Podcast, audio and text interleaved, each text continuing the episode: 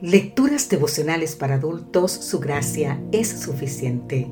Cortesía del Departamento de Comunicaciones de la Iglesia Dentista del Séptimo Día Gascue en Santo Domingo, capital de la República Dominicana.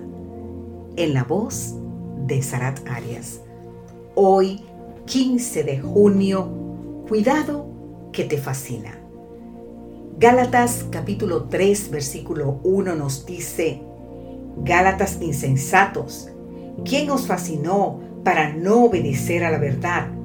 A vosotros antes cuyos ojos Jesucristo fue ya presentado claramente crucificado. El capítulo 3 de Gálatas es teología bíblica, pura y profunda. Se destacan cinco temas. Primero, Pablo queda impresionado con la insensatez de los Gálatas en renunciar al Evangelio de la gracia y ampararse en el pseudo evangelio de la salvación por obras. Debemos huir a toda costa de una religión basada en nuestros méritos para la salvación. Segundo, Pablo había sido portador de un mensaje y una enseñanza claros y sólidos del Cristo crucificado. Pero aún así, los Gálatas se estaban apartando de esas enseñanzas. Esto muestra que no basta con conocer e incluso tener contenido profundo, es necesario someter nuestra vida a Cristo. Tercero, la salvación es una gracia a nosotros imputada. La fe demostrada por Abraham fue acreditada en su cuenta en el cielo, quitando su deuda, y Dios lo consideró justo. Las obras no tuvieron ninguna relación con el hecho de haber alcanzado ese crédito favorable en los registros celestiales.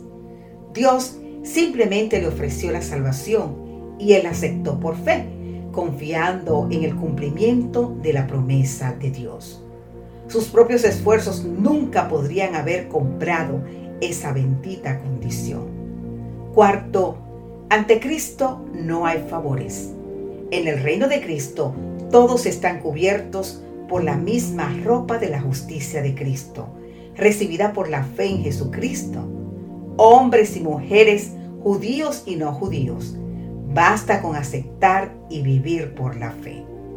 Quinto y último, quien está en Cristo es heredero de las promesas alcanzadas por Él a través de su muerte. Vivir en Cristo significa vivir a la luz de sus enseñanzas y por la fe. Entender y reproducir en nuestra vida lo que Él nos dejó en su palabra. Sin embargo, lo que vivimos o el modo en que vivimos no tiene mérito salvífico. Lo que nos salva es exclusivamente la gracia de Dios.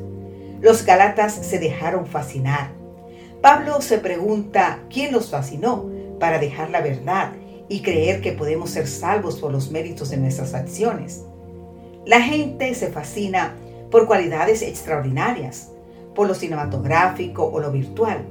Otros se fascinan por miradas cautivantes. Las serpientes fascinan a sus presas, ejerciendo dominio atemorizante. Otros se fascinan por el brillo o el valor de un diamante. Están los que se fascinan por personas y se dejan seducir de manera irresistible. Querido amigo, querida amiga, no te deje fascinar por la antigua serpiente, lista para engañar y destruir no te dejes fascinar por efímeros brillos de evangelios inexistentes.